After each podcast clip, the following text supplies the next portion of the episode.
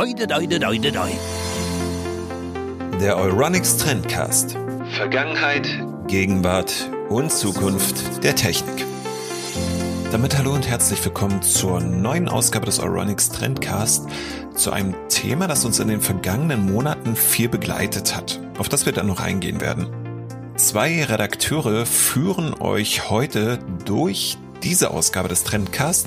Einerseits meine Wenigkeit, weil ich gerne Filme und Serien konsumiere. Und wir haben natürlich auch noch unseren Chefredakteur mit dabei, Jürgen. Und damit sage ich einmal Hallo Jürgen. Hallo Daniel. Und ja, wir wollen heute über ein sehr spannendes und beinahe alltägliches Thema reden. Also ein Thema, das uns im Alltag öfter begegnet. Gerade in Corona-Zeiten sprießen die Gewinne für Streaming-Plattformen. Und ja, was soll ich sagen? Ich weiß nicht, ob du dich daran erinnern kannst, wann du das letzte Mal im Kino warst, Jürgen.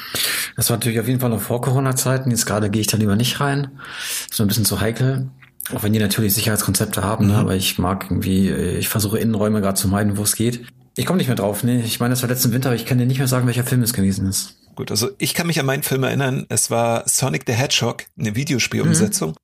War sehr interessant. Wir hatten das Kino, glaube ich, für uns allein, ein Freund und ich. Wir waren zu zweit da drin. Wenige Wochen später waren die Kinos in Dresden, wo ich wohne, dann urplötzlich dicht. Und es hat ja die gesamte Kinolandschaft so ein bisschen auch umgewälzt, was Corona anging eine Menge Filme verschoben. Tenet beispielsweise, mhm. ein größerer Testballon. Der neue Film von Christopher Nolan. James Bond ist verschoben worden, viele andere Filme auf 2021 und Disney beispielsweise ist nun ganz andere Wege gegangen und hat die Realspielverfilmung zu Mulan vor wenigen Wochen auf dem hauseigenen Streaming-Service Disney Plus veröffentlicht. Allerdings, und das ist so ein bisschen der Wermutstropfen dabei, musste man den Film neben dem eigentlichen Abonnement, das man bezahlt, auch nochmal ja auch nochmal für den Film blechen. Mhm. In den Zeiten, wo wir uns so ein bisschen in den Wohnungen eingekapselt haben oder nicht so viel mit Leuten unterwegs sind, sind uns die Vorteile von Streaming-Services bewusster geworden. Und hast du dann in den Zeiten von Corona mehr auf Streaming-Plattformen zugebracht? Ich glaube, der Witz ist, dass ich sogar wenig, weniger geschaut habe als, als vor Corona. Wenn ich jetzt mal so das mal so Revue passieren lasse.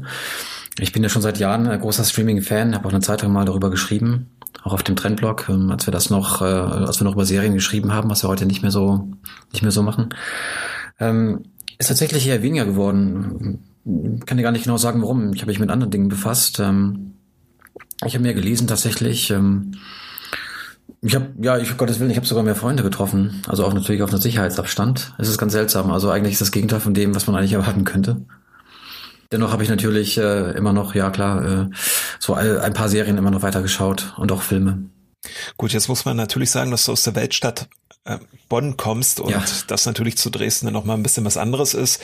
Wir haben ja hier wenige Fallzahlen, aber so wie ich das Stadtbild auch sehe, sehr viele Menschen nehmen das nach wie vor ernst. Und bei mir ist es beispielsweise so, dass ich viel Zeit auf diversen Streaming-Plattformen verbracht habe und neben Amazon Prime auch Disney Plus noch dazu gebucht habe und mittlerweile auf kostenlose Mediatheken zurückgreife, also die öffentlich-rechtlichen, mhm. aber auch Join, also Pro7 Sat 1 und seit neuestem die Tele 5 Mediathek 5 Flix nennt die mhm. sich, weil ich dort die schlechtesten Filme aller Zeiten sehen kann mit Oliver Kalkofe und Peter Rütten, was unglaublich lustig ist. Oh ja, ja, die berühmte Serie. Hm? Ich musste halt dazu sagen, es ist nicht mein bevorzugtes Guckformat, der Streaming-Service.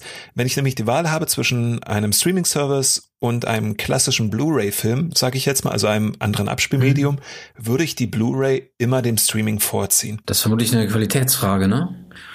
Ähm, ich habe, ähm, das habe ich dir im Vorgespräch vorhin schon schon schon kurz ähm, kurz erwähnt. Ich habe die Blu-ray völlig übersprungen. Da werden einige Cineasten jetzt aufsteigen und sagen, war ist ja mal wahnsinnig. Ich habe natürlich sehr lange ähm, an der DVD festgehalten, wo es auch so ähm, in den Nullerjahren so die ersten äh, Serien auch auf ähm, auf DVD gegeben hat. Da hat man sich ganz Pakete gekauft ne, und auch ein bisschen mit Freunden getauscht. Und dann hieß es irgendwann von der Industrie, jetzt kauft Blu-ray. Da kamen aber schon die ersten Streaming-Dienste so langsam, ja, äh, gab es dann schon. Und dann habe ich gedacht, dann überspringe ich die Blu-ray einfach, weil mir die Bildqualität und jetzt, es kommt ein weiterer Schock, ähm, gar nicht so wichtig ist. Also ich, mir geht's hauptsächlich darum, ich habe auch damals, ähm, muss ich auch noch erwähnen, in Studienzeiten damals so Anfang der ja so ab dem Jahr 2000 viele Filme auch so von Freunden getauscht, die nicht ganz so auf DVD rausgekommen waren, aus dem Internet geladen. Genau, gehe ich da besser nicht drauf ein, um mich hier nicht im Kopf und Kragen zu reden. Und ähm, da war das manchmal so eine verwackelte Diffix-Aufnahme, ne, zum Teil manchmal, oder irgendwie auch, wenn dann irgendwie nur schlecht runterkopiert, Hauptsache die Datei passte auf eine CD und war klein. Und da ging es darum, das einfach zu gucken. dann sind vielleicht sogar so ein bisschen die Qualitätsmaßstabe ein bisschen gesunken dabei. Ja, und als dann ja, Blu-ray kam, habe ich gedacht, nö, brauche ich eigentlich gar nicht zwingen. War auch ziemlich teuer damals. Ähm, ich mache lieber gleich Streaming und versuche mir die Filme da aus dem Netz immer zu ziehen. Legal, diesmal, legal, das muss ich noch dazu sagen. Ja, es hat sich ja eine Menge verändert, seitdem Netflix und Amazon Prime die Medienlandschaft umgewälzt haben. Also ich muss auch dazu sagen, bei mir ist es tatsächlich so, einerseits ähm, erkenne ich in den Filmen, die ich schaue, schon noch Unterschiede zwischen dem Streaming und was, das, was dort technisch möglich ist und der Blu-ray auf der anderen Seite. Mhm. Gerade wenn ich mir Tierdokumentation anschaue. Also ich habe vor elf Jahren meinen derzeitigen Fernseher, es ist ein Plasma von Panasonic, sollte ich vielleicht irgendwann mal updaten, aber momentan tut er noch seinen Dienst und ist in Full mhm. HD. Wow und habe mir zu meinem Blu-ray-Player, einer PlayStation 3 damals, noch Tierdokumentation, Planet Erde und unsere Erde gekauft. Und das war der absolute Wahnsinn. Ähm, eine Szene aus Afrika, wo sie aus einem Hubschrauber heraus so einen Schwarm Vögel im Flug filmten und du siehst erst einen Vogel und sie zoomen raus und dann hast du halt zwei Vögel, drei, vier, immer mehr, immer mehr. Die werden natürlich kleiner, logischerweise, weil die Kamera ja rauszoomt, mhm. aber du kannst jeden dieser Vögel noch erkennen und das war für mich so dieses Wow-Erlebnis bei der Blu-ray und wenn ich versuche, so eine Dokumentation im Stream zu gucken, ja, es ist ein ähnlich gutes Bild, hat aber nicht ganz so viele Details, was ich ja auch bereits im Vorgespräch erwähnte, mir dann zum Beispiel auffällt, wenn wir mal auf Bild- und Videomaterial aus Präsentationen auf YouTube zurückgreifen müssen. Ne? Also ein Hersteller wie sage ich jetzt mal Apple oder Sony stellt etwas vor, in der Regel machen es mittlerweile als Livestream, versuchen mir natürlich auch Bildmaterial aus den Streams abzugreifen und dann siehst du halt in den Details, dass die Konturen nicht ganz so crisp sind, ähm, Schwarzwerte nicht ganz korrekt und so weiter und so fort. Mhm. Was gar nicht so schlimm wäre, wenn man nicht so eine Präzedenzfälle noch hätte wie Game of Thrones. Du erinnerst dich. Ja, ja, da ist ja die berühmte, ich wollte natürlich hier nicht spoilern für Leute, die das noch nicht gesehen haben, aber es gab in der letzten Staffel da eine charakteristische Szene in einer der letzten ähm, äh, Folgen, die in der Nacht spielt und wo es da große Kontroversen gab im Netz. Magst du das nochmal genau erklären? Letztlich ist es so, wenn ihr einen Stream guckt, ist der, ist die Videodatei eine etwas andere als die, die auf Blu-ray liegt. Bei einer Blu-ray hat der Blu-ray-Player fest vorgegebene Werte, also mit wie viel Mbits pro Sekunde soll er Videodateien ausspielen und welche Farbpalette kann er dabei nutzen und so weiter und so fort. Das heißt, es ist alles festgeschrieben und relativ starr.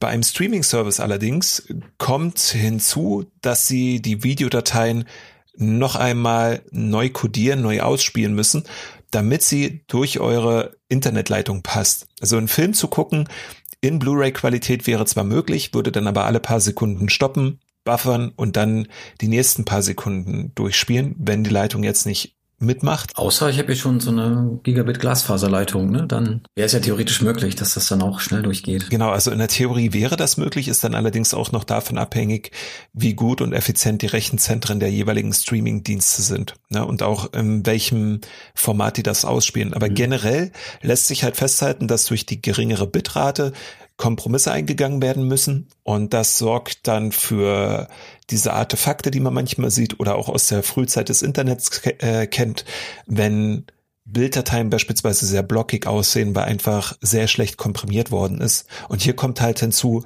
dass die Hell- und Dunkelwerte, vor allen Dingen in dieser Szene, die du jetzt auch gerade nochmal erwähnt hast, nicht so exakt wiedergegeben werden, wie das von dem Filmteam angedacht war. Deswegen verweisen die auch darauf, sagen, ja, uns ist klar, dass wir hier Kompromisse eingehen müssen. Und wenn ihr aber jedes einzelne Detail im Dunkeln sehen möchtet, bei dieser Szene, dann müsst ihr das halt auf Blu-ray Blu-ray kaufen, weil anders ist es gar nicht möglich.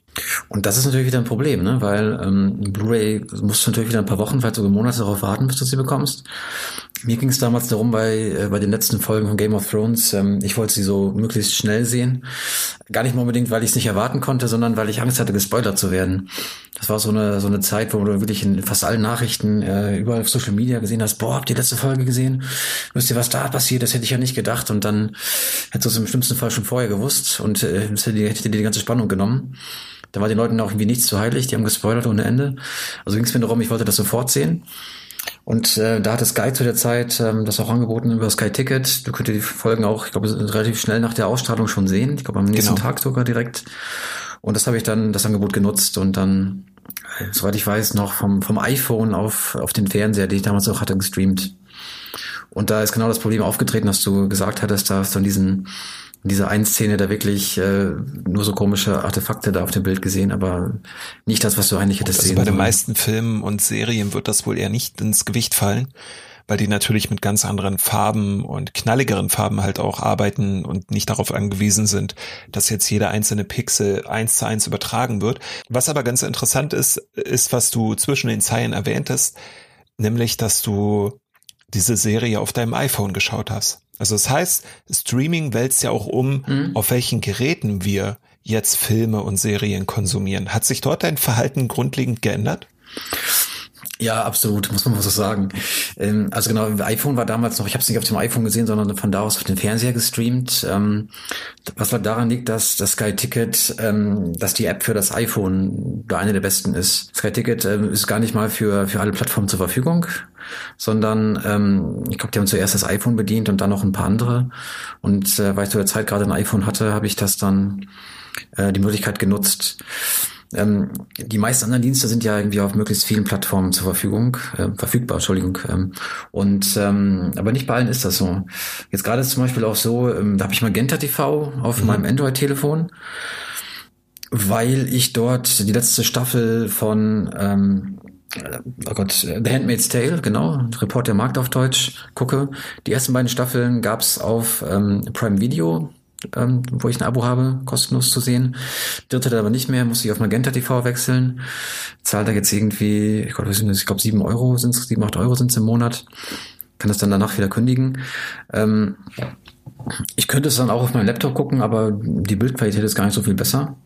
Außerdem ähm, habe ich auch nicht immer Lust, irgendwie auf jedem Dienst wieder irgendwie äh, mir das Passwort wieder rauszukramen, was ich gar nicht immer, immer auswendig weiß. Und dann müsste ich es wieder ändern lassen auf allen Geräten. Und da habe ich mir gedacht, nee, komm hier auf meinem Smartphone, das gerade noch das äh, Samsung Galaxy S10 ist, ähm, eine sehr gute Bildqualität und auch so gute Audioqualität, das reicht mir dafür für den Moment. Das, was du wahrscheinlich sagen würdest, um Gottes Willen, ne? wie kann der Typ nur auf seinem Smartphone eine, eine Serie gucken, die er, die er toll findet? Also bei mir hängt es tatsächlich davon ab, was ich schaue. Also wenn ich früh aufstehe, nur zur Einordnung ist das erste, was ich konsumiere, Nachrichten. Ich lese Nachrichten auf meinem Chromebook oder Notebook während des Aufstehens oder ja, also ich knall, äh, krall mir mein Notebook und mhm. lese dort die Nachrichten. Wenn ich allerdings frühs das ge, ja, ein Verlangen verspüre, einfach mir die Nachrichten in Videoform anzuschauen, dann nehme ich meistens tatsächlich das Smartphone und auf YouTube oder den einschlägigen Apps von ARD und ZDF oder anderen Mediatheken. Und wenn es jetzt allerdings darum geht, Serien mhm. zu gucken oder Kinofilme zu erleben, ist tatsächlich mein 42 Zoll Fernseher noch das große Ding, auf dem ich gucke und dort dann, je nachdem, in welchem Format das vorliegt oder in welchem Format ich auch gewisse Filme oder Serien gucken kann, ähm, wird das Ganze dann gestreamt oder halt auf Blu-ray abgespielt. Es gibt noch eine Besonderheit, muss ich dazu mhm. sagen, etwas, was meines Wissens nach keine Streaming-Services anbieten und das ist 3D Oha, das ist jetzt, ja. Ja, das ist ja immer noch so ein, so ein Nischenthema und einige Filme werden ja nach wie vor in 3D veröffentlicht. Und die genieße ich nicht über Shutterbrillen ja. oder dergleichen, sondern über meine PlayStation 4 und das VR-Headset, weil es dafür tatsächlich einen eigenen Kinomodus hat. Also das heißt, wenn mir wirklich mal danach ist, einen Film riesig groß zu sehen, so wie auf einer Leinwand, nicht nur auf einem großen Fernseher, sondern als wenn ich mich im Kino befinden würde, dann aktiviere ich halt meine VR-Brille mhm. und leg in die PlayStation 4 die Filme ein und kann sie dann auf einer riesigen virtuellen Leinwand bewundern. Ja, großartig. Das habe ich irgendwie ähm, ja auch mal gelesen. Ich bin ja so ein bisschen ähm, auf dem Minimalismus-Trip. Und da gibt es so einige Vorbilder, ne, die, wie man das so nennen kann. Also in einigen Büchern stehen halt so ein paar Konzepte von Leuten, die das gemacht haben. Hat dann auch seinen Fernseher abgeschafft und ähm, wollte aber seine Serien weitergucken oder seine Filme und hat sich dann auch einen Virtual Reality Headset ähm, gebaut. Ich meine, das war so ein Google mhm. Cardboard damals. Äh, Handy dann eingespannt und da konnte dann seine Filme genauso immersiv, wie man neudeutsch sagt, äh, sehen wie auf einer großen Leinwand geht alles. Genau, also man kann halt Filme, Serien, Musikvideos, Nachrichten auf allen möglichen Kanälen, mittlerweile halt auch auf allen Geräten genießen, hängt dann aber auch so ein bisschen von den technischen Feinheiten ab. Meine Frage wäre, so relativ zum Ende jetzt unseres kleinen lockeren Gesprächs mhm. hier, welche Services hast du derzeit abonniert? Welche hast du wieder ab bestellt und welche Mediatheken nutzt du? Oh, da muss ich kurz Luft holen. Also, ähm, eine ganze Menge nämlich. Ich habe sie, glaube ich, fast alle mal durch. Ähm, ich habe noch einen ja. äh, Netflix-Account. Ähm, ich habe Prime Video. Jetzt gerade Magenta TV für die eine Serie. Danach werde ich es aber wieder wahrscheinlich wieder abschaffen, weil das brauche ich sonst eigentlich nicht. Man geht immer so ein bisschen danach, ne, wo kommt die Serie, die ich gerne gucken möchte. Äh, früher war das eine Zeit lang relativ klar, es ist Netflix, ne, vielleicht auch Amazon und das war's. Mehr gab es ja auch eine Zeit lang gar nicht letzten Jahren sind es immer mehr geworden. Ähm, Disney Plus hatte ich eine Zeit lang, um eigentlich nur um The Mandalorian zu sehen, was mir gut gefallen hat, bis auf die letzte Folge. Und ähm, äh, Apple TV Plus habe ich auch eine Zeit lang mal ausprobiert, weil ich äh, zu der Zeit ein, ein, iPad neu hatte und das irgendwie eine Zeit lang kostenlos nutzen konnte. Fand ich auch gar nicht so schlecht. So ein bisschen günstiger als die anderen, hat auch weniger, weniger Inhalte, aber manchmal sehr gute Inhalte. Mir hat The Morning Show zum Beispiel sehr gefallen. Kann ich jedem auch empfehlen. Sehr gute Serie.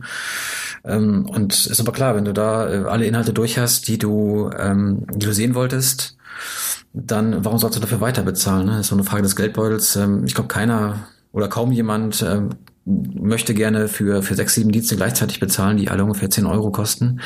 Das geht ja irgendwann auch ins Geld. Genau, das wäre halt auch meine Kritik daran. Also es sind zwar sehr günstige Preise, die die Streaming-Services abrufen. Allerdings kann man natürlich, wenn man alles sehen möchte, sich dabei auch wirklich ein Loch ins Portemonnaie fressen lassen. Und das ist für mhm. mich so ein Problem, wo ich mir jetzt sage, okay, also wenn ich jetzt wirklich nur die eine Serie sehen möchte, bei mir war das beispielsweise Twin Peaks, da ist meines Wissens nach die dritte mhm. Staffel auf mhm. Netflix verfügbar.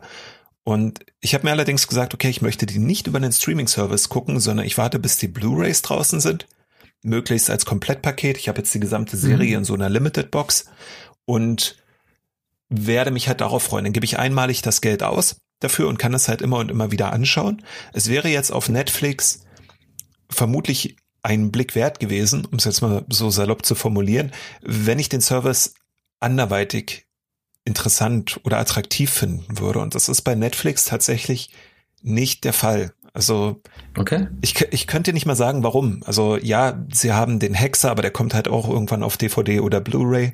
Disney Plus hat The Mandalorian. Gut, das ist jetzt bei mir im Internetvertrag noch mit drinne kostenlos. Kann ich, glaube ich, bis November oder Dezember kostenfrei weiterhin nutzen. Das ist auch so, wenn mir die Serie wirklich sehr gut gefällt, mhm. kaufe ich die dann nochmal auf Blu-ray nach.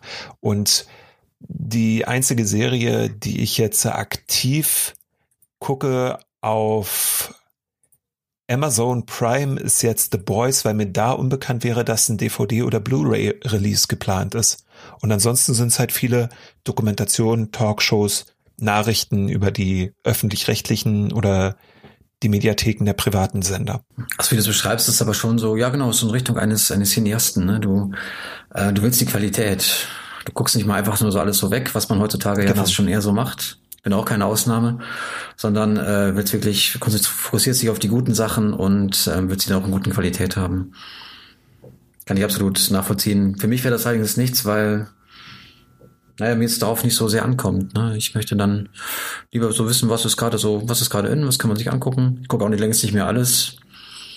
Aber ähm, immer wieder, wenn was Neues kommt, was mich interessiert, dann, dann würde ich es gerne einfach möglichst schnell sehen und nicht wie groß auf irgendwas warten, bis, bis dann der bis dann irgendwie der, der, der, Blu, der Blu-ray-Release käme. Was glaubst du denn, wenn wir jetzt so vier, fünf Jahre in die Zukunft schauen, Gibt es da noch solche Formate wie Blu-ray oder wird sich alles auf Stream verlagern? Also natürlich, es wird immer irgendeinen Backlog geben an Serien oder Filmen, die du noch auf einem Medium kaufen kannst. Aber was jetzt so aktuelle Veröffentlichungen, neue mhm. Kinofilme, Serien angeht, glaubst du, dass Blu-ray und DVD weiterhin ein Thema bleiben? DVD, äh, gibt's das überhaupt noch? Muss ich jetzt mal ganz äh, unwissend hier reinfragen. Verkauft sich immer noch besser als Blu-ray tatsächlich, weil die einfach immer noch ein Stück günstiger sind. Ja, okay. Überrascht mich jetzt. Ja gut, also man verliert auch mal so ein bisschen den Blick ähm, für das, was es, was, was eigentlich so die, die, äh, die, die eigentlichen Marktzahlen sind. Ne? Man fokussiert sich voll auf das, was man, was man selbst macht und äh, schaut nicht immer unbedingt immer links und rechts. Das habe ich jetzt ein bisschen überrascht. Also ich, ich denke mal klar, es wird wahrscheinlich Blu-rays noch geben, aber es wird, glaube ich, in meinen Augen, glaube ich, eher die Ausnahme bleiben. Auch dadurch, dass unsere Netze immer schneller werden, dass das Gigabit Ethernet kommt, dass ähm, immer mehr Glasfaser kommt und dass du dann auch bald äh, größere Dateien äh, transportieren kannst durchs Netz. Und dass es einfach auch die Dienste immer, immer komfortabler werden. Du kannst ja mittlerweile dann auch direkt auf deinen Fernseher dann ähm, Filme streamen also große Kinofilme mit in bester Qualität, mit 4K, mit HDR, äh, mit allem, was du so brauchst. Und ähm, da werden, sie vielleicht, da werden sich vielleicht auch einige Cineasten irgendwann fragen, äh, brauche ich so eine Blu-ray überhaupt noch? Deswegen glaube ich, 2025 äh, ja, wird hm, ich glaube schon, dass es ganz klar in Richtung Richtung ähm, Stream-only geht. Also ich würde sagen, dass es dann auf die jeweiligen Produktionen ankommt. Ähm, Firmen wie The Asylum, die, das sagt dir nichts, oder? The Asylum? Ähm, doch, wobei ich jetzt nicht genau sagen, äh, festmachen könnte, was die nochmal produziert haben. Es ist ein Studio aus Amerika, das sehr schlechte Filme produziert. Bekanntestes Werk von denen ist Sharknado, das sich allerdings hervorragend auf DVD und Blu-ray verkauft hat und deren Masche ist ja die, DVDs und Blu-rays sehr günstig in die Märkte reinzudrücken. Also du kriegst die Filme für 1,30 Euro, für 2 Euro hinterhergeworfen und deshalb verkaufen die mhm. sich sehr gut. Dass du einerseits solche, sage ich jetzt mal, Billigware hast, das ist jetzt nicht mehr gegenüber der Filmqualität nur gemeint, sondern einfach etwas, was du für ein schmalen Taler mitnehmen kannst und auf der anderen Seite dann wirklich gut kuratierte, technisch top aufbereitete Serien und Filme veröffentlicht werden, die auch cineastischen Ansprüchen genügen. Also irgendwelche Limited Releases oder so. Ein Freund von mhm. mir schrieb für den südkoreanischen Film Train to Busan beispielsweise das Booklet, das in der Limited Edition mit dabei war und die war von Anfang an ausverkauft, obwohl es eine sehr kleine Produktion ist, aber die hat halt in Fankreisen tatsächlich eine hohe Bereitschaft dafür ausgelöst, ähm, 35 Euro oder mehr für dieses Steelbook mit Booklet auszugeben.